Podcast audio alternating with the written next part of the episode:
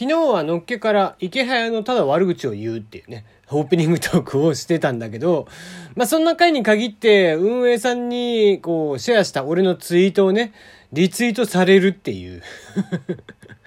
なんか前にもね、思いっきりなんかのサービスについて毒づいたら、えー、それがリツイートされててさ。うん、中身聞いてやってんのかな、あれ。楽しかったよっていう意味合いならいいんですけどね。単になんか、晒し者になってんだったらすげえ嫌だよね。テリーのよもやますぎる部屋。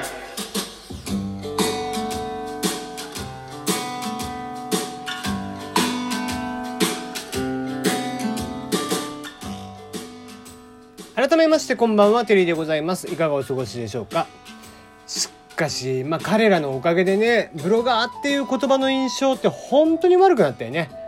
だから今なんかもうブログやってるとかって言うとさあこいつお金好きなんだなって感じがするんだけどまあ、本来はねブログってあくまでウェブログっていう言葉が元でさウェブで日記書くとか日記を読むとかってそういうことだからさまあ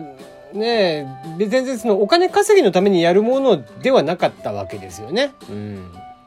なんかもう今となってはねもう本当ブログブロガーって言ったらそういうこうアフィリエイターとかとほぼ同じような意味でなんかそこで、えー、文章を書いて文章を書いてっつってもねどうせこれの商品がすごいとかあれとあれあれは一体何かみたいな文章を書いてね適当に、えー、最近流行りの言葉とか探してきてさそれのこう調べたのを書いてで、えー、そこにアフィリアフィリエイトの広告載せて広告収入得てるとかそんなばっかりでしょ。ブログじゃないからなんだもん、うん、邪魔。もう検索の邪魔になるからやめてほしいんだけど。ああいうのばっかりだからね。だからほんとこうちゃんと物書きとして物書いてくれててそれでね例えばそれに関連する本とかだったらわかるよ。そんなのは全然俺は利益になあの利読む側にも利があると思うんだけど。ねなんか言葉を検索してさそれを検索した言葉に引っかかりやすいようにしてみたいなこう池早みたいなね。連中池早界隈って言えばいいのかな。うん、そういう連中のブロガーさんとかっていうのはねもうブロガーって名乗るんじゃなくてさ。まあちゃんとした肩書きであるね。悪質アフィリエイターって肩書きに変えてほしいよね。はい、えー、番組の方ではメールの方を募集していますよ。えー、詳細はツイッターだったりとかですね、この詳細文にあります、配信の詳細文にあります。メールはこちらのところから URL 飛んでいただければメールフォームが載ってます。えー、そちらの方を見ていただきますと、えー、どういったコーナーやってるかっていうのがありますんでね、えー、普通歌等々と合わせてぜひ送ってきてもらえたらなと思っておりますが、えー、1個ら、えー、メールが来てましたね。えー、これはちょっと、えー、この間やった昭和生まれの本音の、えー、文ですね、えー、遅れて、えー、送っていただきました。ありがとうございます。ラジオネーム、愛嬌。えー、果肉、果肉入り缶ジュース、果肉入り缶ジュースは、最後の果肉を缶から抽出するのに一苦労する。我々はそうやって果実を得るためには、苦労をすることを学んできました。ということで、まさしくそうですね。僕の大好きなつぶつぶみかんっていうね、あの、みかんのね、つぶつぶがいっぱい入ったジュースがあったんですよ。で、それをね、いつも僕は子供の頃に飲んでて、まあ、詳しくはね、そのどれぐらい飲んでたかっていうのを詳しく聞きたい方は、ついこの間やりましたね。あの負の連鎖をっていうタイトルの似たようなやつをね、えー、喋ってますんで、それ聞いてください。つぶつぶみかんの話してますんで。でね、そう、つぶつぶみかん、本当にね、大好きでいっぱい飲んでたんだけど、本当におっしゃる通り、最後らへんになるとね、つぶつぶが出てこない。もうだから缶の底の方を逆さまにしてトントントントンって叩くみたいな。そんなばっかしてましたね。はい。スプーンとかもね、口がちっちゃくて入らなかったりとかするからな。なかなか難しいですけどね。はい。えー、それにしても、あの、スタバがですね、なんかやたらとおしゃれなペンを開発してました。で、これ何のためのペンかっていうと、えー、スターバックスのためのペンっていう歌い文句なんだけどさ、何ができるかっていうと、ペンにフェリカチップが搭載、お財布携帯のあれだよね。が搭載されてて、スタバのギフトカードなんかに入っているのと同じ電子マネーが入っているっていうね。うん、いるかなって思いながら しかも価格は1本4000円プラス初期1000円のチャージが強制的にされるから合計5000円っていうかなり強気な値段。うん、まあまあね、日本のスタバこういうことをやれるということは、えー、まだまだ余裕があるということなのかもしれないですけどね。本家アメリカの方のスタバの方はですね、結構大変だったりとかしてますんで。とはいえ、向こうの方がね、それこそ電子マネーはすごい流行ってて、えー、アメリカのスタバなんかだと今7割ぐらいが確か電子マネー経由で買うとかじゃなかったかな。なのでね、まあ日本でもこういった形で、まあちょっと形から入っていくっていうのもね、一つの提案としてはいいのかなとも思ってみたりはしますが、まあまあ自分では買わないんであくまでギフト用って感じなんでしょうね。はい。あ、そう、それにしても、ね、えー、鍋プロの A マッソ、叩かれてるみたいですね。うん。ことの発端はね、えー、本人たちが大坂なおみちゃんをネタの中で出してさ、で、なおみちゃんに必要なものはっていうのに漂白剤って言ったのが、まあ、それは叩かれるわな。これだけね、SNS 社会になってる中でこういった発言っていうのは本当にアウトなわけなんだよね。だから、池早を気持ち悪いとかっていうのと全然違うわけ。もうそれは事実だから。えね、特にこういうこう肌の色とか人種とかで笑いを取れるっていうふうに思ってたんだとしたらものすごい浅はかだよね。ねまあ謝罪はしてますけどね。うんまあ、この発言のおかげでですね吉本の金属バットっていう芸人も叩かれてますね。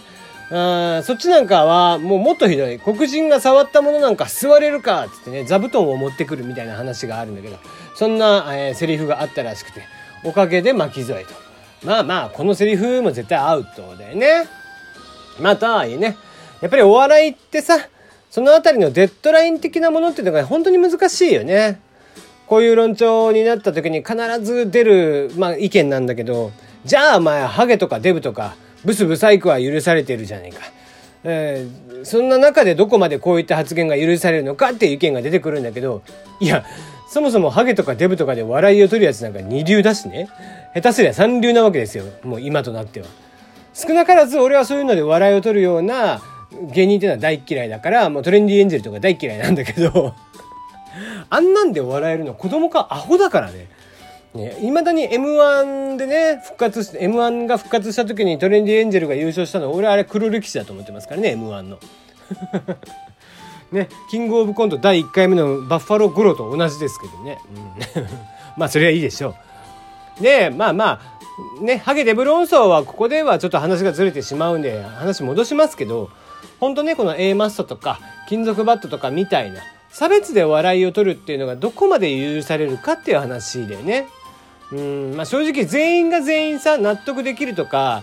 うん、すんなり笑えるネタっていうのを考えるのはまあ難しいわけ。というかまあほぼ不可能だよね。どんなに安全に傷つけないようなネタ作ってもさ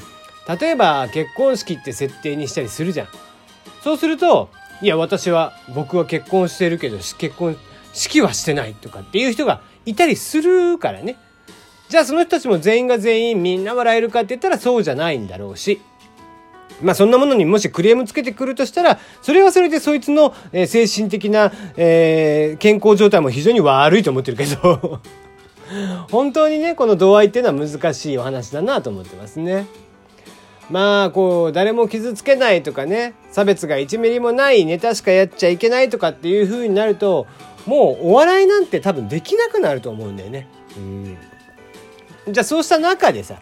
どうやってこの最低限の線引きをしていくかっていう話になってくるとやっぱりそれは事務所がねある程度所属タレントにこういった事例とか過去のこういったのは差別扱いされてますよとか、えー、まあ著名人別に芸人じゃなくてもいいでしょういろんな有名人とかの発言を引っ張ってきてこういったものは差別であるとかいうふうに認定をされているっていうかっていうのをきちんと、まあ、事例として教え込んでいくっていうことをしなきゃいけないんだろうね。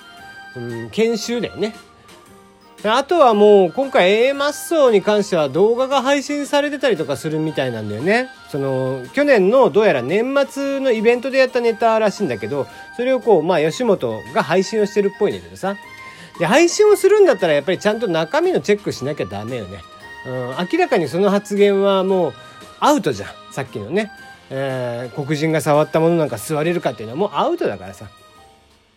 個人的にはねお笑いっていうのは本当に大好きだし例えば m 1とかっていつも言うけど俺もうテレビの前で採点しながらね個人的採点をしながら見たりとかするわけ。それぐらいお笑いが大好きだったりするんだけどまあこれ以上テレビとかさバラエティーとかも制限かけすぎないで頑張ってほしいとは思ってるんだけどたまにこういうね極端な差別発言みたいなのがネタに出てきてしまうとそれが SNS とかで取り沙汰されてしまってね。どうしてもどんどんどんどんテレビでネタとかね危なっかしくてもうやってられるかって話になってくるわけですよ。制作側としては。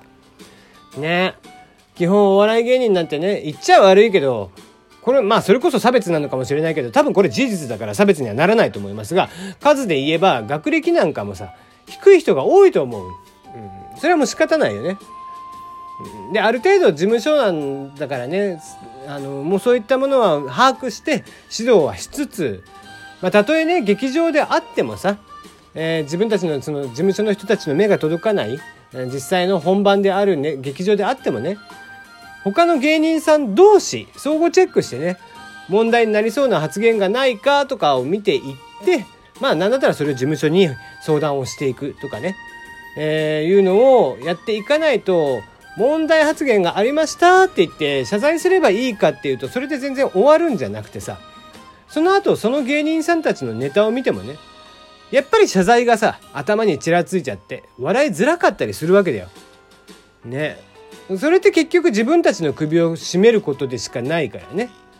うん、自分たちでやっぱりある程度の自重作用っていうのは設けてほしいなとは思いますね。うん、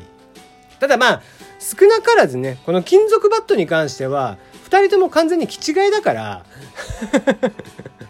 え ー、だから本当にね、えー、金属バットがやるネタなんかっていうのは周りの芸人は本当にねチェックしてやらないとダメだと思いますよ。